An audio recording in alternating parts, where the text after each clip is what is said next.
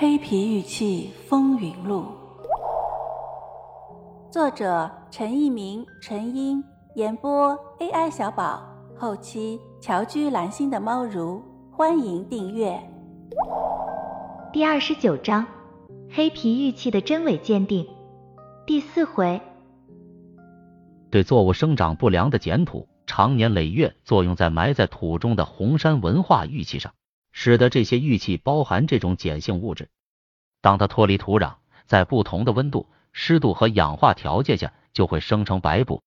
即使擦拭干净，它也会不断生成，直至玉中的碱性物质消失，恢复玉的本质，这种现象才不会产生。这也就是为什么在擦拭时白布被擦去，并不会弄脏手巾的缘故。应该说。在《红山玉器图录》一书中的分析已经接近了黑皮生成的机理，但是这种解释还不能对皮壳为什么是黑色以及和皮壳分析的成分相对应。我们在前面曾经说过，国家地矿总局的总工程师曾经就黑皮玉器询问过两个问题：它出现的地点和气候。当他得知黑皮玉器出土于高纬度的寒冷地区后，明确的说明。黑皮玉器表面的皮壳是氧化锰附着物，就像大洋海底的锰结核要多少年才能形成一毫米一样。这种黑皮玉器表面的黑皮形成，只有在漫长的历史年代才会形成薄薄的一层。这是又一种新的解释。海底锰结核是由英国人首先发现的。一八七三年二月十八日，英国挑战者号考察船来到加那利群岛西南约三百千米的海面。进行海底取样调查，结果从海底捞上来几块像黑煤球的硬块。船上的几位科学家谁都没有见过这种黑色的卵石块。回英国后化验分析才知道，它是含有大量锰、铁、铜、镍、钴等元素的矿石。大洋底蕴藏的锰结合是一种表面呈黑色或棕褐色、球状或块状的矿物结合，它是一种铁锰氧化物的集合体，颜色常为黑色和黑褐色。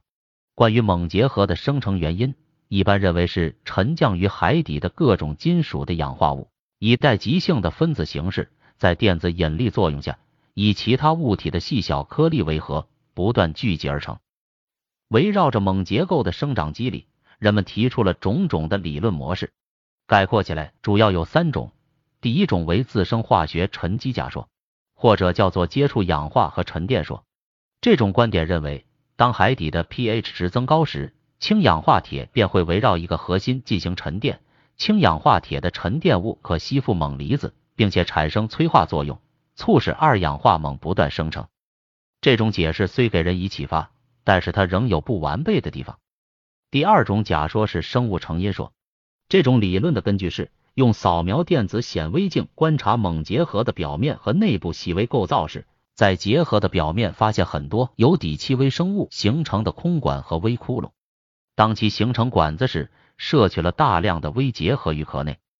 第三种假说是火山活动说，这种理论认为火山爆发喷发出大量气体，在气体从熔岩中析出过程中，伴随着大量的锰、铁、铜及其他微量金属。这些微量金属进入海水中后，沉淀出铁的含水氧化物。石锰和其他金属经过氧化、富集、沉淀，形成锰结合矿。以上的解释虽然还存在着许多不完善之处，但是大洋底下的低温、锰离子的富集和火山环境应该是锰结合形成的表面因素。我们不在这里讨论复杂的物理化学过程，我们要说的是，在相似的低温、高锰和火山环境下，玉器表面形成黑色皮壳应该是可能的。不知道这样的解释是否能够真正说明黑皮玉器皮壳的形成原因？在不断的探索中，在广泛的阅读中，笔者发现了新的线索。地球上许多贫瘠地区的岩石上都有一层神秘的岩漆。古时人们以这些沙漠岩漆为颜料创作的岩画可以保存千年之久。这种岩漆经常出现在沙漠寒冷地区，它呈黑色。在岩石表面形成需要两千年以上。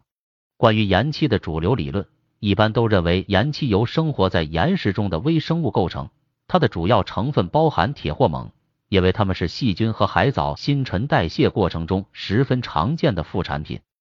同时，沙漠岩漆还如同气温变化的记录仪。沙漠岩漆精细的分层结构可能准确的记录下了环境和有机物的变化。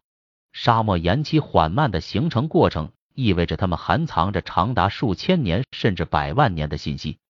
由此可见，岩漆无论从颜色、出现的自然环境、形成机理和所需时间、主要化学组成，都和黑皮玉器发现的地点、历史年代以及表面的黑色皮壳十分一致。应该说。岩漆理论是最能说明黑皮玉器皮壳的解释，这就是笔者在抛开无谓的争辩，与多学科学者探讨的过程中做出的新的推论。不断的追求，不断的修正自己的观点，只要能向真理迈进，哪怕是一小步，都是有关研究者和探索者对我国史前文明的尊重。这样的探索，在黑皮玉器身上，在其他未知的事物身上，都应该继续下去。永不停歇。听友你好，本节就到这里了，喜欢请订阅哦，下节更精彩。